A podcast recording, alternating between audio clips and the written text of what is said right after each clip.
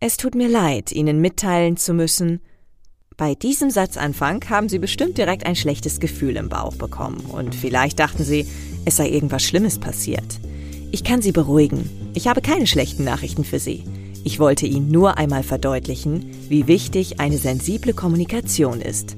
Denn das ist heute unser Thema bei Espresso Pionorissimo. Wir sprechen über Krisenkommunikation.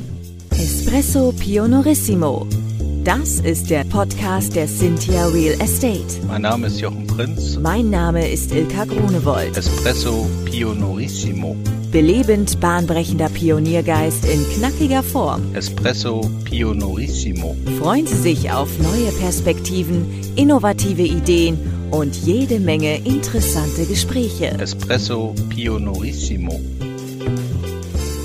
Jochens heutiger Gast und Experte zum Thema Krisenkommunikation ist Daniel Schenk. Sein Job ist es, in schwierigen Situationen die richtigen Worte zu finden und so auch schlechte Nachrichten so zu vermitteln, dass sie keine Panik auslösen, Konflikte vermieden werden und die Botschaft verständlich ankommt. Jochen, stell uns deinen Gast doch noch etwas genauer vor. Ja, das mache ich sehr gerne, Ilka. Hallo Daniel. Hallo Jochen, moin. Daniel, wir kennen uns ja jetzt auch schon recht lange. Du bist ja jetzt äh, meines Wissens seit sechs Jahren bei EOS, aktuell zuständig für die Kommunikation der Region Deutschland oder für EOS in Deutschland. Mhm. Aber wir kennen uns natürlich durch die sehr aktive äh, Zusammenarbeit im Krisenstab, im EOS Corona-Krisenstab, auch äh, überwiegend für Deutschland, aber natürlich auch aus der Abstimmung äh, von Pressemitteilungen. Heute sprechen wir aber überwiegend über Krisenkommunikation. Könntest du dich noch mal ein bisschen genauer vorstellen? Ja klar, das mache ich sehr gerne, äh, Jochen. Aber erstmal vielen Dank, äh, dass ich hier zu Gast sein darf bei dir und bei euch im Podcast, was tatsächlich eine Premiere ist für mich. Äh, ich war bisher noch nie in einem Podcast, äh, auch wenn ich beruflich ja viel mit Kommunikation mache. So, so einen eigenen Podcast oder so äh, habe ich bisher nie an den Start gebracht. Ähm, ich komme vor allem aus der Schiene externe Kommunikation, Pressearbeit. Habe das äh, vor allem in den letzten Jahren äh, für die EOS-Gruppe sehr viel gemacht. Äh, Thema Pressemitteilung und Co. hast du ja gerade schon ein bisschen auch angesprochen und bin über die letzten Jahre aber auch immer stärker in die interne Kommunikation im Grunde äh, gekommen, äh, durfte einige Zeit äh, die Mitarbeitendenzeitung mhm. äh, machen, der EOS-Gruppe, die auch international erscheint, was großen Spaß gemacht hat. Ähm, ja, und bin unter anderem über den Corona-Krisenstab, den du gerade schon angesprochen hast und der uns ja leider, muss man sagen, jetzt wirklich schon über zwei Jahre auch beschäftigt, ja, nochmal stärker in das Thema interne Kommunikation reingekommen und ähm, genau, mittlerweile verantwortlich für die Kommunikation in der Region Deutschland äh, mit einem kleinen Team zusammen und es macht Tag für Tag großen Spaß. Ähm, da sprichst du was an mit der Mitarbeiterzeitung, das ist ja die EOS Live bei uns. Richtig, genau. Finde ich auch immer wieder schön, weil sie ein sehr vielfältiges Angebot und äh, viele schöne Geschichten aus der EOS-Welt entsprechend beschreibt. Ähm, war das denn so dein erstes äh, Medium oder dein erstes ähm, äh, Produkt oder warst du vielleicht früher mal in der Schülerzeitung oder so? Hast du sowas schon mal gemacht? War ich tatsächlich. Also ich habe zu meiner Zeit noch in, in der Schule, auch jetzt schon mittlerweile lange her, äh, eine eigene Schülerzeitung gegründet oder wiederbelebt vielmehr, weil es nämlich keine gab äh, bei mir am Gymnasium. Und dann äh, hatte ich mit ein paar äh, ja, Mitschülerinnen und Mitschülern zusammen diese Redaktion wiederbelebt und dann haben wir äh, damals Tabula, hieß die Zeitung, äh, gegründet und ich weiß gar nicht, wie oft die erschienen ist. Drei, vier Mal im Jahr vielleicht, äh, haben wir auch professionell drucken lassen und so ein bisschen ja. Geschichten aus der Schule erzählt, weil mich eigentlich schon immer auch so ein bisschen das Thema Zeitung, Medien sehr interessiert hat ähm, ja, und das waren so ein bisschen irgendwie die An Anfänge zu Schulzeiten. Ja. Okay, also hast du das im Prinzip fortgeschrieben. Das ist schön, weil letzten Endes das mit der Schülerzeitung verbindet uns. Mhm. Äh, ich war tatsächlich auch in der Schülerzeitung viele Jahre. Bei uns hieß die Graut vor nix. Also uns geraut ist vor nichts sozusagen. Ich war ah, okay. in, Baden-Württemberg in der Schule. So, und äh, da weiß ich auch, dass wir immer versucht haben, spannende provozierende, schöne Artikel zu schreiben. Wart, wart ihr so eine kritische Zeitung? Also musstest du dann auch ab und zu mal beim Direktor antreten äh, und irgendwie Rapport äh, leisten dafür, was ihr geschrieben habt? Nee, also äh, tatsächlich mit der Schülerzeitung nicht, aber ich musste trotzdem ab und zu beim Direktor antreten wegen anderer Vergehen. Ah, okay. genau. So. Aber äh, heute sprechen wir ja nicht über unsere, unsere äh, graue Vergangenheit, sondern wir sprechen ja im Prinzip über unsere jüngste Vergangenheit und natürlich auch über die Zukunft, über entstehende Krisen. Wann sprichst du denn im Allgemeinen von Krisenkommunikation? Also die Frage finde ich äh, super spannend, weil das also ein bisschen die Gretchenfrage ist aus meiner Sicht. Was ist denn überhaupt eine Krise? Äh, und ich gehe mal davon aus, also so kenne ich es, dass es in, in den meisten Unternehmen irgendwelche Krisenpläne und Krisenhandbücher gibt. Und im besten Fall hängt dann da auch ein Krisenkommunikationsplan dran oder zumindest eine Liste mit Ansprechpartnern, die man in dem Fall dann kontaktiert. Aber dass man jetzt wirklich definiert hat, was eine Krise ist, ist, glaube ich, in den seltensten Unternehmen äh, mhm. so der Fall. Und ähm, ja, ich finde es total spannend zu, zu gucken, immer ist das jetzt eigentlich ein kritisches Thema oder ist es wirklich eine Krise? Geht es jetzt um, um die wirtschaftliche Existenz meines Unternehmens oder droht einfach nur ein sehr großer Reputationsschaden äh, beispielsweise. Gibt aber sicherlich natürlich auch Krisen, wo äh, es um, um die Sicherheit der Mitarbeitenden geht, äh, in, in Industriebetrieben oder so. Äh, spielen die Kunden irgendwie eine Rolle? Geht es um ein Thema, was sehr in der Öffentlichkeit ist? Äh, ist, glaube ich, total schwierig.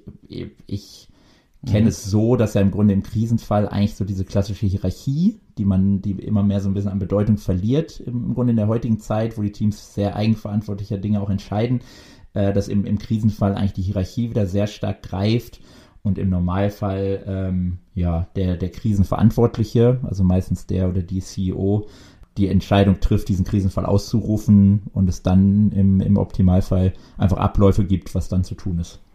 Ja, ist das denn notwendig oder ist das denn besser? Ich war 95 bei der Bundeswehr oder bei der Marine und bei der Marine äh, gibt es ja auch einen klassischen, einen sehr klassischen Führungsstil. Der, der den dicksten Streifen hat, hat auch das meiste zu sagen.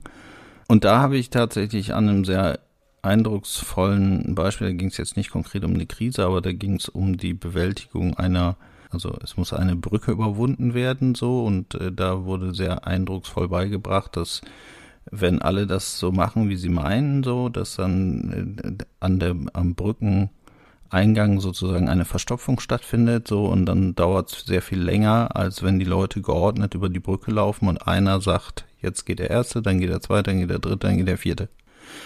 Jetzt, wenn ich das auf die Krise übertrage, ist es dann nicht besser zu sagen, wir gehen zu einer klassischen äh, Führungsstruktur zurück? Absolut, äh, ganz genau. Also ich glaube, im, im Krisenfall muss es einfach so sein, dass alle wissen, was sie jetzt tun sollen und dass es eine klare Hierarchie gibt, die das entscheidet äh, und Leute die Verantwortung dann auch übernehmen äh, und im Zweifel die Entscheidung dann auch treffen und äh, man sich nicht in längere Diskussionen verstrickt, weil im Normalfall man in der Krise ja einfach sehr wenig Zeit hat, also einfach sehr schnell im Akutfall handeln muss.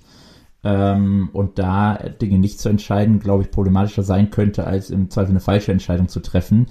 Wobei es im Krisenfall natürlich sehr, sehr wichtig ist oder aus meiner Sicht das ein bisschen mit das Wichtigste ist, keine gravierenden Fehler zu machen. Also perfekt wird man irgendwie keine Krise irgendwie behandeln. Aber ich glaube, diejenigen, die möglichst wenige Fehler machen, und das geht, glaube ich, auch kommunikativ, ähm, dann am besten rauskommen aus den Krisen. Und wie gesagt, im, im besten Fall hat man einfach ein Krisenhandbuch, wo genau drin mhm. steht, wer ist für Themen wie Evakuierung oder sowas äh, verantwortlich, wer trifft am Ende die Entscheidungen, wer informiert wen, wer hat aber auch so dann den Hut auf für Themen wie Kommunikation, wenn die Person äh, nicht verfügbar ist, beispielsweise weil sie im Urlaub ist oder sonst irgendwie nicht erreichbar. Das sollte man sich schon, glaube ich, alles vorher überlegen, äh, damit man dann im Krisenfall halt äh, schnell handeln kann. Okay, und jetzt waren wir im, im Corona-Krisenstab so und tatsächlich war es ja da nicht so, dass eine Person das Sagen hatte, letzten Endes, sondern eigentlich, oder zumindest war das so mein Gefühl, das war das immer eine Beratung von unterschiedlichen Personen, die halt äh, an unterschiedlichen Funktionen in der, in der Organisation sitzen und die eben auch möglicherweise unterschiedliche Blickwinkel damit reintragen. Und für mich war es immer so, ein, so ein Gemeinschaftsprozess. Und ich fand das auch tatsächlich ganz gut soweit, weil ich glaube, dass, dass so eine Schwarmintelligenz da zur Lösung einer Krise besser geeignet ist als ein einzelner Kopf. Also stimme ich dir grundsätzlich zu, dass Teams äh, auch aus meiner Sicht ähm, im Normalfall immer zu besseren Lösungen kommen, als wenn einfach einer alleine entscheidet. Der Corona-Krisenstab, den wir bei EOS gegründet haben und, und generell das Thema Corona ist für mich aber ein super Beispiel, um nochmal anzuknüpfen an deine Frage von eben, was ist ein kritisches Thema und was ist eine Krise? weil ich würde sagen, Corona im, in der Anfangszeit, also wirklich im, im März 2020, war eine echte Krise, weil da ja keiner wirklich wusste, was kommt da gerade auf uns zu, man dieses Virus überhaupt noch nicht kannte äh, und es ja so Themen gab wie, es kann jetzt sein, dass das Gesundheitsamt kommt und ein Standort beispielsweise komplett schließt und alle mhm. Leute äh, behördlich angeordnet nach Hause geschickt werden, wenn es da einen äh, Infektionsfall gibt äh, was dann natürlich einen Krisenfall auslösen kann, wenn ein Unternehmen dadurch dann nicht mehr handlungsfähig ist so dass wir in, in, der Anfangszeit, glaube ich, wirklich eine Krise hatten. Und da war es sicherlich wichtig, dass unser Krisenstab ja auch so organisiert war, dass im Grunde unser, unser Deutschland-Geschäftsführer ja den, den Krisenstabsleiter äh, gegeben hat und dementsprechend den Hut auf hatte für die finale letzte Entscheidung, um da auch dann schnell handeln zu können und zu entscheiden, okay, wir schicken jetzt die Mitarbeitenden äh, nach Hause Mhm. Ähm, Im weiteren Verlauf würde ich aber sagen, dass, dass Corona eher ein kritisches Thema war, weil es jetzt auch nicht nur ein Unternehmen betroffen hat. Das ist ja sicherlich ein Thema, ähm, wo wir jetzt nicht nur bei EOS äh, vor, vor Herausforderungen standen, sondern wo ich eher sagen würde, dass sich die Rahmenbedingungen für alle geändert haben und man eher sich auf die neue Situation einstellen musste und eher die Frage war, wie gehe ich mit der neuen Situation, vor die uns Corona einfach stellt, jetzt um.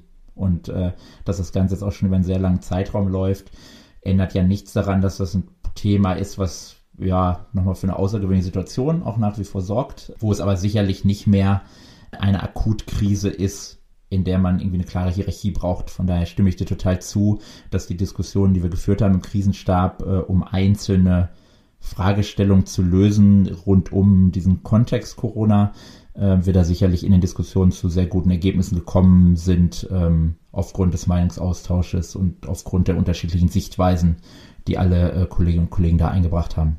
Absolut.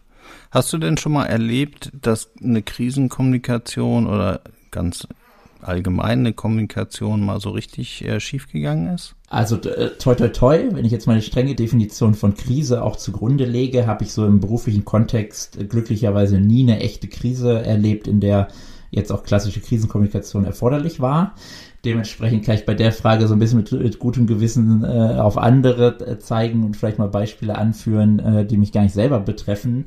Und da gibt es gerade so im politischen Bereich äh, sicherlich viele Beispiele, wo einfach Kommunikation im, im Krisenfall unglücklich war. Mhm. Ähm, es gibt einen, so ein Klassiker, das ist schon ein bisschen ein paar Jahre her, äh, 2015 war es mal so, ähm, dass ein Fußball-Länderspiel abgesagt werden musste, äh, damals in Hannover, weil äh, es große Angst davor gab, dass es einen Terroranschlag geben könnte.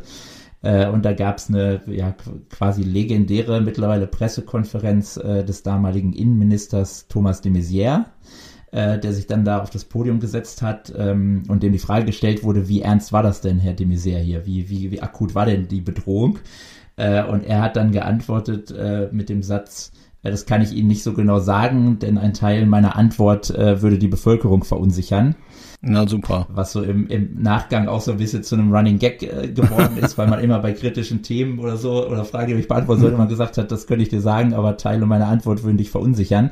Ähm, ja. Was ja insofern absurd ist, weil mit der Aussage er natürlich genau das äh, bewirkt hat, äh, was er vermeiden wollte, nämlich Verunsicherung. Und ich finde, an diesem Beispiel sieht man aber auch ganz gut, also wie sensibel man wirklich sein muss in der Kommunikation, dass man solche Fehler halt wirklich vermeidet. Und aus meiner Sicht ist vor allem im Krisenfall, aber auch generell in der Kommunikation einfach wichtig, dass man so transparent ist wie möglich weil aus meiner Sicht Menschen Unsicherheit viel, viel schlechter aushalten können äh, als schlechte Nachrichten. Also wenn es jetzt wirklich irgendein Thema gibt, was kritisch ist, mhm. dann will ich zum Beispiel als Mitarbeiter das wissen, weil ich mich dann darauf einstellen kann und für mich selber entscheiden kann, wie gehe ich damit um.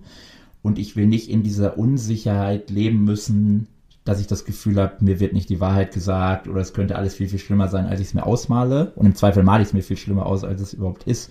Äh, so dass Transparenz auch im Krisenfall, sofern man sie denn auch geben kann, ähm, ja, sehr, sehr hilfreich ist, um einfach ehrlich und offen zu sagen, so ist die Lage, weil das im Zweifel ja. ähm, viel besser hilft, als ja, Spekulationen zu wecken und, und da eher schwammig zu sein. Ja, wobei ich habe vor, vor Jahren mal gehört und trotzdem versuche ich das natürlich immer zu vermeiden, auch gerade im beruflichen Kontext. Äh, aber ich habe mal das Zitat gehört, besser eine schlechte Kommunikation als gar keine. weil äh, dann bist ja auch, dann hast ja auch ein hohes Aufmerksamkeitslevel, ne? Dann wirst ja auch gesehen, so, dann unterhalten sich alle darüber, wie, wie schlecht du möglicherweise kommuniziert hast, aber es redet jeder über dich. Ja. Somit bist du möglicherweise in der Aufmerksamkeit drin. Wie, wie stehst du dazu? Also die spannende Frage ist ja, habe ich die Aufmerksamkeit schon oder erzeuge ich sie dann äh, irgendwie für mein Thema? Also wenn ich in einer Krise bin und noch niemand hat mitbekommen, äh, dass ich in einer Krise bin, äh, sollte ich mir natürlich gut überlegen, sage ich jetzt aktiv was zu dem Thema. Also es gibt ja den äh, sogenannten Streisand-Effekt, äh, dass ich dadurch, dass ich auch versuche, zum Beispiel Kommunikation zu einem bestimmten Thema zu verhindern, Thema erst recht groß mache. Also in dem Moment, wo ich versuche, äh, Berichterstattung an, an irgendeiner Stelle zum Beispiel zu verhindern, dass die Leute erst dann das Gefühl haben, oh, da scheint äh, was Spannendes äh, zu geben, was da verborgen werden soll. Da äh, gucken wir jetzt erstmal richtig hin. Da kann ich mir im Zweifel ein Eigentor mitschießen wenn ich schon in der Öffentlichkeit aber stehe und äh, schon relativ offensichtlich ist, ich habe hier ein Krisenthema und da gucken schon alle drauf, habe ich, glaube ich, keine Chance, dann nichts mehr dazu zu sagen. Beziehungsweise nichts zu sagen wäre dann ja auch eine Botschaft. Also es ist ja auch bei Vorwürfen so, in dem Moment, wo ich zu Vorwürfen nichts sage und seien sie noch so absurd, äh, kann man mir halt unterstellen, okay, da wird wohl was dran sein, weil die wollen sich ja nicht dazu äußern. Weshalb ich da nicht so ganz davon mhm. überzeugt bin, dass das so stimmt. Wohl aber, dass der Zeitpunkt durchaus sehr gut überlegt sein soll. Also ich bin auf jeden Fall dabei, dass es sich immer lohnt, auch im Krisenfall, und da ist äh, äh, viel Chaos im Zweifel, da ist viel Zeitdruck, gerade wenn irgendwie die Medien schon berichten und mit den Hufen scharren, dass man sich trotzdem die Zeit nimmt und im Zweifel eine Stunde später kommuniziert, dann aber sauber und gut durchdacht, äh, als dass man so einen Schnellschuss macht. Auch da ja. vielleicht nochmal ein aktuelles politisches Beispiel, äh, es gab ja dieses Statement äh, von der Anne Spiegel, als sie als Familienministerin äh, vor ein paar Wochen zurückgetreten ist, wo sie, glaube ich, sonntags abends um neun äh, oder so vor die Kameras gegangen ist, also auch noch live. Äh, obwohl, äh, und, und an der Stelle war, war dieser Auftritt so ein bisschen absurd, äh, sie offenbar nicht wusste, dass es live ist, weil sie, weil sie am Ende noch so ein bisschen ihr, ihren Pressesprecher gefragt hat, wie sie jetzt ihr Statement noch abbinden soll und das halt alles äh, live on tape äh, gesendet wurde. Äh, und da, hab, als ja. ich das so gesehen habe, ich mir gesagt, so ja, da war sie, glaube ich, ganz, ganz schlecht beraten, da nicht nochmal äh, sich in Ruhe zu überlegen, wie ist jetzt die klare Struktur meines Statements, wie ist jetzt genau meine Argumentation äh, und im, im Zweifel da nochmal die eine Nacht abzuwarten, wohl wissend, dass sie unter großem Druck sicherlich stand, weil äh, unter anderem der politische Gegner da eine Kampagne gegen sie gestartet hat, äh, die Bildzeitung massiv berichtet hat und sie sich schon, äh, glaube ich, genötigt fühlte, äh, was dazu zu sagen. Aber ähm, ja, dass sie sich mit dem Statement keinen Gefallen getan hat, hat man ja am Ende auch in, in ihrem Rücktritt gesehen. Wobei da auch in der Krisenkommunikation an sich äh, aus meiner Sicht äh, Fehler passiert sind, weil sie sich in Widersprüche verstrickt, verstrickt hat oder Dinge, die sie gesagt hat, nicht stimmten. Also ging ja um die Frage, war sie in, auch wiederum in einem Krisenfall, äh, damals noch, äh, als die Ministerin in Rheinland-Pfalz war, während der Flutkatastrophe und sie da im, im Urlaub war, äh, war sie erreichbar, hat sie trotzdem äh, virtuell an Kabinettssitzung teilgenommen. Äh, das war ja, war ja die Frage und das hat sie äh, bejaht oder ihre, ihr Kommunikationsteam hat das bejaht und hat sich dann im Nachgang äh, herausgestellt, das stimmte so nicht.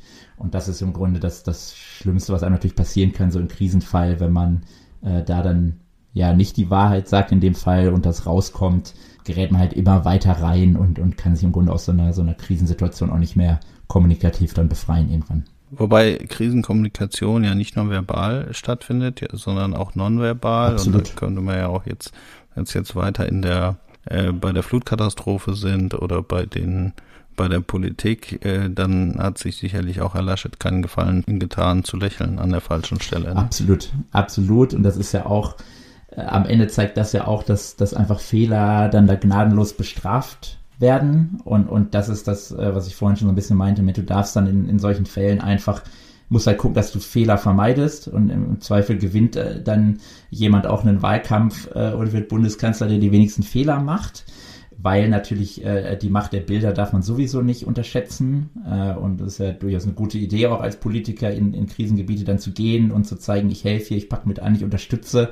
Ähm, das darf aber natürlich dann nicht zum Bumerang werden, indem man halt dann an der falschen Stelle äh, lacht. Äh, und selbst wenn das nur so, ja. so, eine Momentaufnahme ist, ist in dem Moment, wo die Bilder dann in der Welt sind äh, und der Eindruck, der da vermittelt wird, ähm, ja, der, der dann im Grunde dem, dem Wähler äh, zeigt, da ist jemand dieser Situation nicht gewachsen oder verhält sich nicht angemessen und wir trauen ihm die Rolle, für die er sich hier bewirbt, äh, vielleicht nicht zu, äh, hat man natürlich ein Problem und das kriegt man einfach auch nicht nicht äh, mehr wieder aus der ja. Welt und in der Politik wird das, äh, wie gesagt, natürlich auch gnadenlos dann ausgeschlachtet von der Konkurrenz.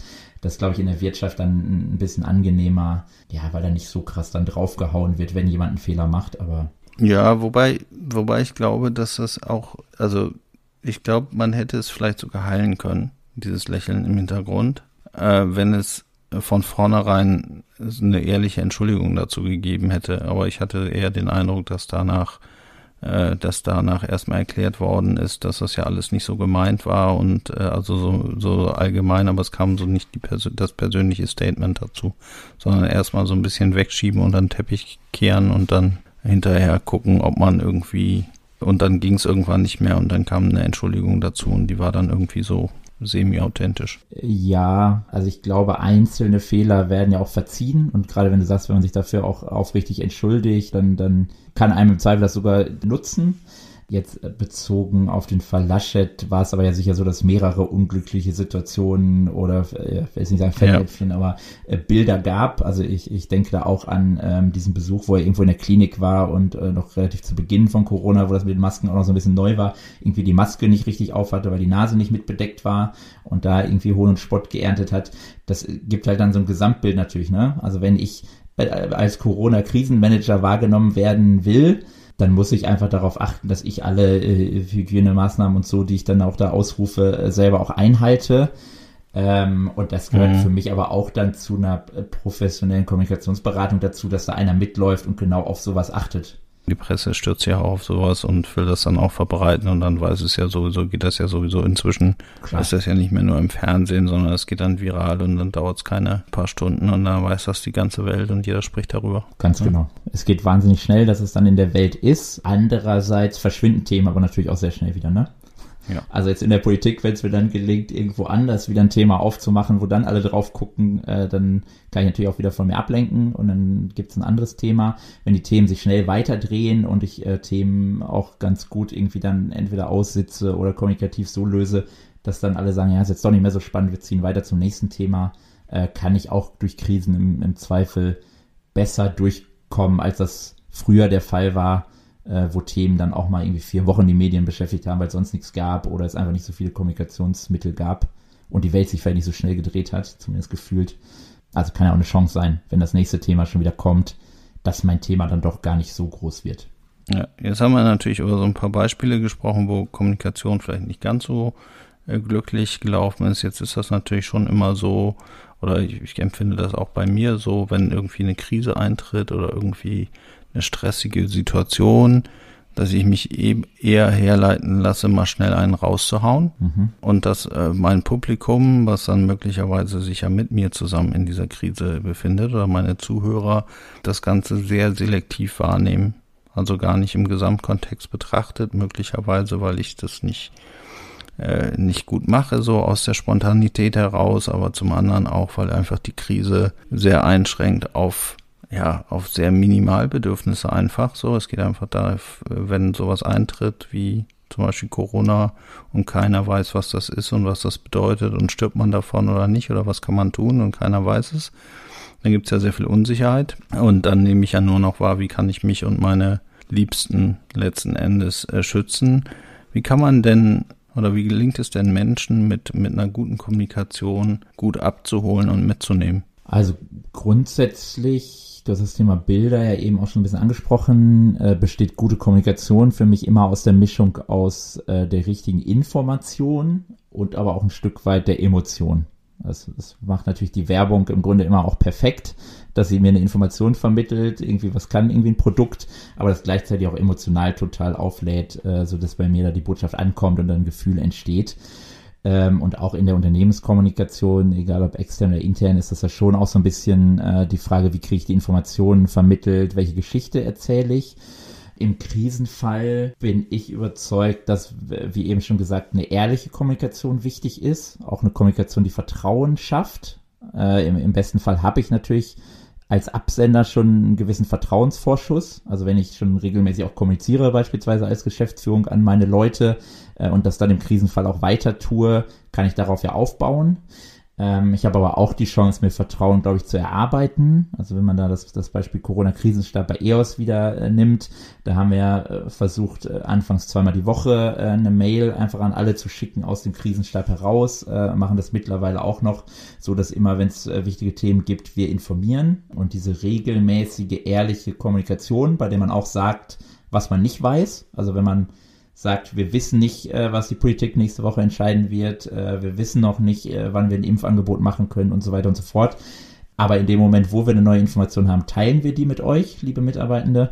Schafft das, glaube ich, einfach eine gewisse Sicherheit und, und gibt auch Vertrauen, dass einfach die Kolleginnen und Kollegen auch wissen, okay, der Krisenstab wird mich informieren, wenn es was Neues gibt. Ich muss mir jetzt nicht selber allzu viele Gedanken machen, weil da gibt es jemanden, der kümmert sich und der steuert uns hier im besten Fall gut durch die Krise. Gerade bei so Themen wie Corona, wo du jetzt zu Recht sagst, da hat jeder auch noch irgendwie seine privaten äh, Baustellen dann rund um dieses Thema. Da, da muss ich jetzt nicht noch mir Großgedanken dann über das Berufliche äh, hoffentlich machen. Mhm. Das ist äh, da aus meiner Sicht schon wichtig bei dem, äh, bei dem ganzen Thema. Genau.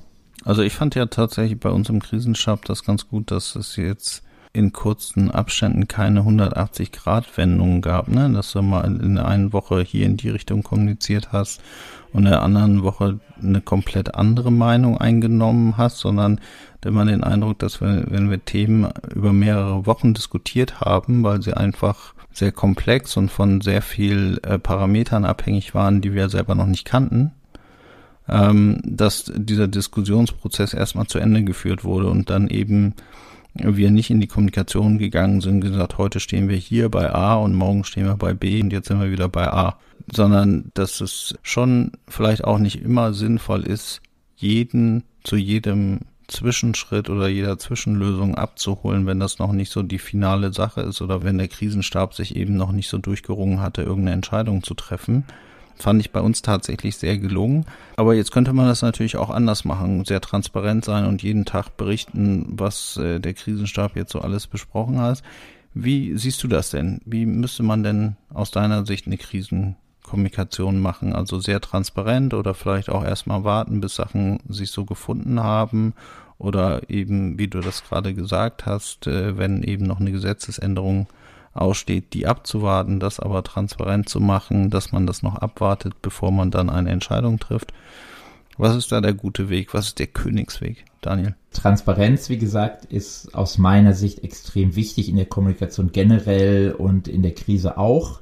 Vor allem, weil ich da ja im Normalfall wenig Zeit habe und dann sollte ich da einfach transparent sein und das, was ich weiß, auch offen teilen, weil ja im, in den meisten Fällen es ohnehin rauskommen wird. Also gerade wenn ich dann auch im, im Blickfeld bin, muss ich halt äh, ganz genau gucken, okay, was gibt's hier für Themen, die eh schon sichtbar sind, äh, was gibt's für Themen, die in, in den nächsten Stunden oder Tagen sichtbar werden und dann äh, mache ich die lieber selber transparent und informiere darüber, als äh, wenn ich dann da schweige und das äh, über eine andere Stelle rauskommt beispielsweise. Trotzdem kann es natürlich immer auch Krisen geben oder Momente oder auch, auch, generell Themen, wo ich bestimmte Dinge, auch wenn ich will, gar nicht sagen kann. Das können zum mhm. Beispiel rechtliche Gründe sein. Also wenn ich jetzt an börsennotierte Unternehmen denke, die haben dann noch ganz andere äh, Baustellen, ähm, ja, als das jetzt Unternehmen sind, die, die nicht an der, an der Börse sind und, und bestimmte Informationspflichten und so weiter gar nicht haben. Es kann aber auch andere rechtliche Gründe natürlich geben, warum ich bestimmte Dinge nicht sagen kann oder auch strategische, warum ich die nicht sagen will, weil im Zweifel auch, auch der Wettbewerb Dinge mitbekommt, was ich nicht will, äh, Dinge nach außen dringen, die eigentlich intern bleiben sollen und so weiter und so fort. Ähm, das ist halt dann immer eine, eine Abwägung wie gesagt, möglichst transparent würde ich sein. Was, was immer blöd ist, ist, wenn man zurückrudern muss in der Kommunikation. Das kann natürlich auch, äh, wird einem auch verziehen, wenn man sagt, okay, wir haben ja offensichtlich eine Entscheidung getroffen, die so jetzt nicht mehr haltbar ist. Wir ähm, machen das jetzt doch anders. Das kann man machen, wenn man das gut begründet. Wenn man das natürlich jetzt permanent macht, weil man immer jede Überlegung irgendwie äh, rausballert äh, tagtäglich und dann immer wieder sagt, nee, wenn man das doch jetzt irgendwie ganz anders, glaube ich, dass das dann äh, Leute eher verwirrt. Ähm, was wichtig ist, das hast du eben auch so ein bisschen gesagt, so einen gewissen Rahmen zu haben. Also ich glaube, wenn die ja äh, Rezipienten wissen, okay, anhand dieser Leitlinien hangeln die sich entlang und auf der Basis wird jetzt zum Beispiel ein Krisenstab entscheiden über Lockerungsschritte, wann die Leute wieder ins Büro kommen dürfen und so weiter. Ja, dann, dann äh, entsteht dadurch dann auch Vertrauen, sofern man sich dann in diesem Rahmen bewegt äh, und dass man aber Parameter anpassen muss, weil man halt nicht vorhersehen kann, was kommt, haben wir ja auch erfahren, ne? weil wir äh, davon ausgegangen waren, schon viel eher auch die Büros wieder öffnen zu können was aber ja auch so ein bisschen ein Zeichen der aktuellen Zeit ist, weil äh, es ist einfach viel schwieriger planbar, was in ein paar mhm. Jahren ist, äh, was natürlich eine Kommunikation auch vor Herausforderungen stellt, weil man immer häufiger sagen muss, wir wissen auch nicht, was dann sein wird. Also wir haben selber. Unsicherheit und das ist aber ja auch authentisch, das so zu sagen äh, und dann aber immer weiter laufend zu informieren, wie man jetzt gerade auf eine bestimmte Situation guckt und, und sich ihr anpasst, ähm, finde ich an der Stelle gut. Und ja. ich glaube, dass das dann die Leute entsprechend auch mitnimmt. Ja, ich persönlich fand, dass die Corona-Krise viele Höhen und Tiefen hatte. Und die Leute, die mit mir über den Krisenstab gesprochen haben, also die den Krisenstab halt wahrgenommen haben und die Entscheidungen des Krisenstabs wahrgenommen haben, waren überwiegend glücklich, weil sie gesagt haben, ihr gebt gute Regelungen vor so und äh, sorgt dafür, dass äh, die Menschen im Konzern alle gesund bleiben. Diese, diese soziale Miteinander, das wurde sehr stark gesehen. Mhm. So, und aber auch das Mut machen. Und ich kann mich auch einfach im Krisenstab schon auch an Termine erinnern, wo es dann irgendwie wieder weitere Einschränkungen gab und wo man dann schon dachte, jetzt haben wir ein Jahr Corona, jetzt ist aber auch langsam mal genug. Mhm. So, und es gab dann aber auch immer wieder positive Impulse, wo der ganze Krisenstab, jeder Einzelne sich überlegt hat, wie er, wie er die Leute motivieren kann, was denn so die Chancen der Corona-Krise sind oder was man jetzt machen kann oder was sich als neue Hobbys, Freizeitgestaltung ergeben, für jeden individuell so ein bisschen als Anregungsdichte und um so ein bisschen über den Kummer hinweg zu trösten, dass Corona mit so viel Entbehrung verbunden war. Und da äh, fand ich, dann äh, war das schon sehr wertvoll für die Leute, einen Krisenstab zu haben, der eben da auch fundierte und ausgewogene Ent Entscheidungen trifft und die dann auch kommuniziert. Ja, und, und die Leute natürlich auch insofern mitnimmt, dass das ja auch wichtig ist in der Kommunikation, nicht irgendwie immer einfach nur rauszusenden, sondern ja. Äh, genauso wichtig ist auch das Empfangen. Du erinnerst dich ja auch, dass wir sehr oft darüber gesprochen haben, wie ist jetzt eine bestimmte Kommunikation angekommen und auch von verschiedenen Stellen äh, äh zu hören, was beschäftigt denn jetzt gerade die Kolleginnen und Kollegen. Also habe ich durchaus auch als Herausforderung selbst natürlich empfunden, durch die Homeoffice-Situation während äh, Corona, dass man viel weniger natürlich mitbekommt, wie geht's jetzt äh, den Menschen im Unternehmen, was beschäftigt sie. Und in einem äh, großen Unternehmen, wie das bei EOS der Fall ist, hat man ja nicht den Mitarbeiter oder die Mitarbeiterin, sondern die Leute sind in völlig unterschiedlichen Lebenslagen, äh, Situationen. Ähm, und da muss ich natürlich gucken, wie kriege ich eine Kommunikation hin, die eine, eine Klammer im Grunde für alle ist und gleichzeitig aber auch eine Kommunikation hinbekommt, die diejenigen anspricht, ähm, die regelmäßig noch vor Ort arbeiten, die, die zu Hause sind, die, die zu Hause sich jetzt noch um die Kinder kümmern müssen, weil die Schulen zu sind, äh, die Personen, die irgendwie äh, Gefahr laufen zu vereinsamen und so weiter und so fort und die Transparenz zu informieren über Regeln, aber gleichzeitig auch, wie du gesagt hast, ihnen Mut zu machen und zu sagen, wir, wir kommen hier irgendwie gemeinsam durch diese Phase, ist natürlich dann in, in der internen Kommunikation in so einer ja langen, herausfordernden Phase, wie das jetzt durch Corona einfach der Fall war und, und stellenweise noch ist, äh, sehr, sehr entscheidend. Ja. Ähm, jetzt ist es ja nicht so, dass jeder einen Daniel Schenk in seinem Team hat. Jetzt, also sozusagen Abschlussfrage für unsere Hörerinnen und Hörer. Wie kriegen die das denn in ihren Unternehmen hin, wenn sie jetzt keine Krisen- oder keine Kommunikationsabteilung haben, am besten die richtigen Worte zu finden? Ja, spannende, spannende Frage nochmal zum, zum Abschluss.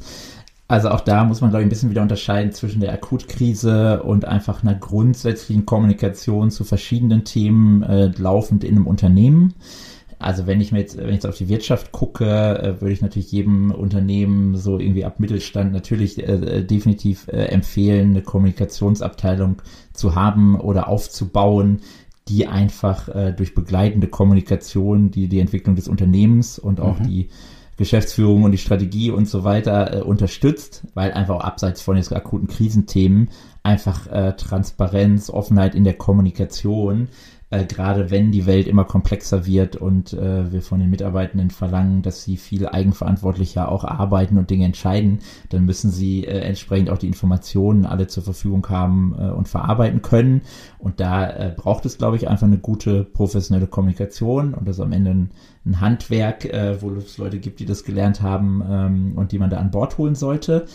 Was den Akutkrisenfall angeht, ist es, glaube ich, immer wichtig, sich vorzubereiten auf die Krisenszenarien, die irgendwie kommen können. Also Corona kann man jetzt schlecht vorhersehen, aber es gibt natürlich individuelle Themen, die jedes Unternehmen äh, hat, wo man sich fragen muss, okay, was können jetzt wirklich kritische Krisenszenarien sein für meine Organisation, die wirklich dann äh, uns auch gefährden können, mhm. ähm, sich darauf vorzubereiten und zu gucken, okay, wenn so ein Fall eintritt, was mache ich denn dann und wie kommuniziere ich dann? Da, die Frage sollte man sich schon stellen.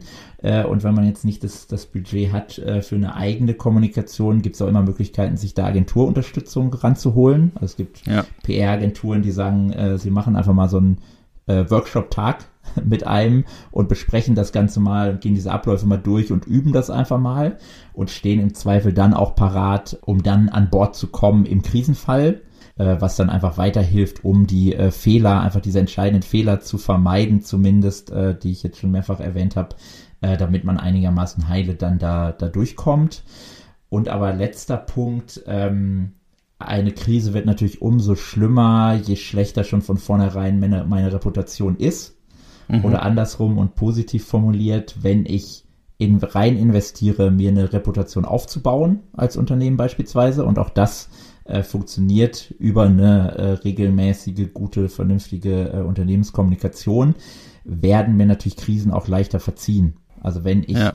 einfach eine sehr weiße Weste habe, gute Dinge tue und dann gibt's mal irgendwie ein äh, Thema, was nicht gut läuft, wo es nicht gut gelaufen ist, komme ich schneller durch diese Krise durch, wenn dieses Krisenthema einfach auf einen positiven Boden fällt, als wenn ich ein Unternehmen bin, was gar nicht kommuniziert hat beispielsweise oder schon wegen anderen Themen im Fokus stand dann haut natürlich so eine Krise nochmal mehr rein. Ähm, also auch an der Stelle nochmal die Lanze gebrochen für einfach eine grundsätzliche gute Kommunikation, auch abseits von Krisenzeiten. Ja, also ich glaube, das kann das unterstreichen. Letzten Endes sagt sie ja, holt euch einen Profi. So, wenn ihr groß genug seid, macht eine Abteilung. Und wenn ihr halt äh, zu klein seid, liebe Hörerinnen und Hörer, äh, dann holt euch einen Berater. Ich glaube tatsächlich, dass das sinnvoll ist. Also Kommunikation, wir machen ja relativ viel Kommunikation, nicht nur jetzt hier in diesem Podcast, sondern auch auf Social Media sind wir sehr aktiv, weil wir das als Chance verstehen. Auch den Menschen, die uns mögen, und wir arbeiten natürlich am liebsten mit Menschen, die uns mögen, äh, mit denen in Kontakt zu kommen. So, um mit denen zu sprechen und zu zeigen, was wir so tun. Deshalb glaube ich, ist das äh, auf jeden Fall gut viel zu kommunizieren und ähm, auch sehr gut zu kommunizieren. Und natürlich werden wir da auch dabei beraten. Also jetzt nicht nur von dir, Daniel, sondern natürlich bei der Cynthia Real Estate dann nochmal zusätzlich von einer Agentur, äh, die uns da äh, intensiv berät.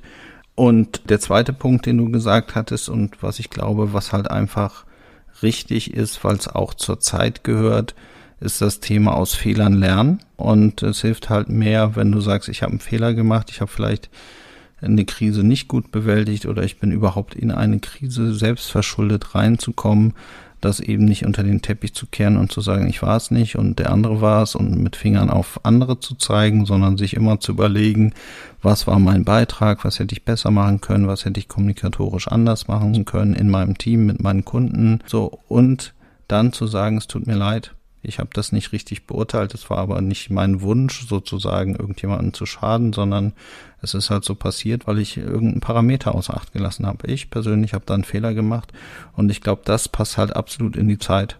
Muss halt echt sein, von Herzen kommen, authentisch sein und darf dir natürlich jetzt auch nicht ständig passieren. Aber wenn dir mal ein Fehler passiert bei den vielen guten Dingen, die du, die du kommunizierst und die du erreichst, dann werden die Leute sagen, hey, das ist ja ein Mensch, ist ja gar keine Maschine. Ist ja toll. Dem folge ich weiter.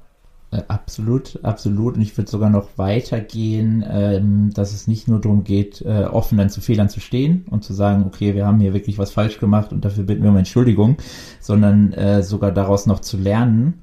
Weil wenn ich äh, es hinbekomme als Unternehmen, äh, so eine Krise auch als Chance zu begreifen und äh, beispielsweise Fehlverhalten, was ich an den Tag gelegt habe, ähm, zu ändern und nach vorne raus ähm, Dinge besser zu machen und das glaubwürdig und authentisch tue, kann ja sogar eine Krise auch eine, eine Chance sein, äh, um, um sie als Unternehmen positiv zu verändern, was dann ja entsprechend auch honoriert wird, wenn das auch dann tatsächlich nicht nur irgendwie Greenwashing ist, sondern auch tatsächlich äh, so stattfindet.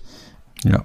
Das, das ist, glaube ich, auch nochmal wichtig. Und vielleicht der letzte Punkt, weil du gerade gesagt hast, ich habe da einen Fehler gemacht und ich jetzt aber gerade so ein bisschen auch sage, was, was können Unternehmen tun? Unternehmen an sich kommunizieren ja eigentlich nie, sondern sind ja immer auch Menschen, die das tun. Und es stehen ja immer Menschen auch für Unternehmen.